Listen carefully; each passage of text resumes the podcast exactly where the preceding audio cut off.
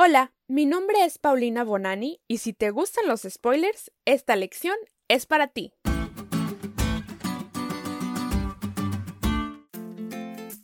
En la vida habemos dos tipos de personas, a las que les gusta que los spoileen y a los que no.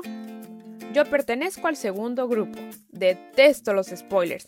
Me molesta mucho que me cuenten o me revelen alguna parte de la trama, ya sea importante o no, de alguna película, serie o libro que esté entre mis planes ver algún día. En cuanto lo hacen, pierdo el interés por completo en ella. Pero también conozco personas a las que sí les gusta que las spoileen. E incluso si estamos viendo juntos alguna serie o película y saben que yo ya la vi, me piden que les cuente. Yo primero me niego para que la vean, pero si insisten, pues les digo. De hecho, tengo una amiga a la que le gusta irse hasta las últimas páginas de los libros para leer el final, y así ya saber desde un inicio lo que va a pasar. Y como les dije, a mí no me gusta hacer eso, pero hay un libro específico que en mi experiencia ha sido la excepción. ¿Tienen una idea de cuál es? Sí, exacto, la Biblia. En las Sagradas Escrituras podemos encontrar un libro entero que por sí solo es un spoiler de lo que le va a pasar a este mundo y del destino de la humanidad entera. Y con esa descripción estoy segura de que ya saben de qué libro hablo, ¿verdad? Ajá, precisamente, de Apocalipsis. El enfoque entero del libro de Apocalipsis es el clímax del conflicto de todos los siglos, o sea, que se enfoca en la parte más importante de todo, en la parte fundamental de la historia, en la parte crucial de todo el relato bíblico, la segunda venida de Cristo. Y de hecho, desde el primero hasta el último capítulo de Apocalipsis, el clímax de cada profecía es la segunda venida de Jesús.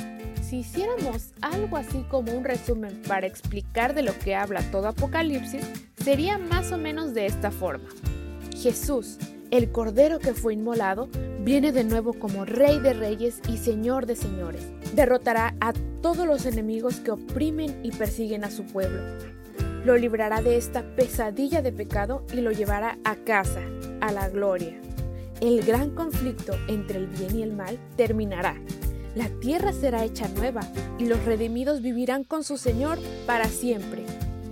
¡Qué maravilloso! Ay, eso sí, me fascinan los finales felices. Y este es el final más feliz que alguna vez pude haber leído o escuchado.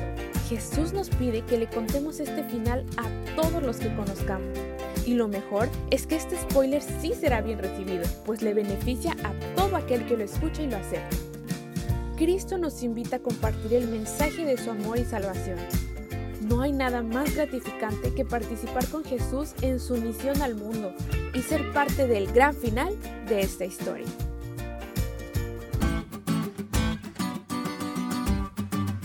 ¿Te diste cuenta lo cool que estuvo la lección? No te olvides de leerla y de compartir este podcast. Es todo por hoy, pero mañana tendremos otra oportunidad de estudiar juntos.